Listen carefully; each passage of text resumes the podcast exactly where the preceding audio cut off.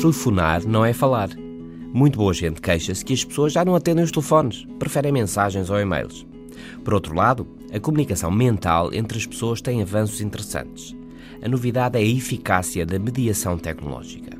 Ainda não se conseguiu gerar intencional e sistematicamente comunicação cérebro a cérebro, mas já se consegue cérebro-máquina-cérebro. A comunicação mente-máquina parece de facto estar resolvida. Por exemplo, este ano, um drone, um objeto voador de pequenas dimensões, foi comandado pelo pensamento no aeródromo das Lesírias, em Portugal. Michael Corbalis, psicólogo e linguista de renome mundial, refere que a fala foi o primeiro exemplo de miniaturização na comunicação. A fala libertou o corpo. Outro exemplo é o telemóvel. A miniaturização é a chave do sucesso.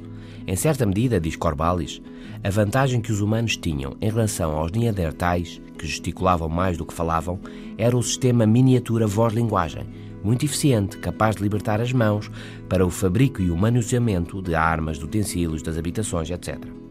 Hoje em dia, vemos toda a gente a gesticular nos seus dispositivos miniaturizados. Talvez acabemos por perder a voz, conclui Corbalis. Pode não ter nada a ver com o caso, mas o português, a língua portuguesa, está a emudecer, tornar-se mais muda. E somos dos povos que mais usam telemóveis. Há mais telemóveis ativos em Portugal do que habitantes. A ambição da língua portuguesa é poder ser falada sem necessidade de abrir a boca, dizia este mesmo José Carlos Fernandes, no Observador. Um eletricista, eletricista, um cirurgião, um cirurgião. O fechamento de sílabas e a compactação de palavras é uma tendência dominante no português, a juntar aos textos das mensagens e do e-mail que substituem a voz. É um problema. O quê? Um problema. Comunicamos mais e falamos menos. Um problema. Até amanhã.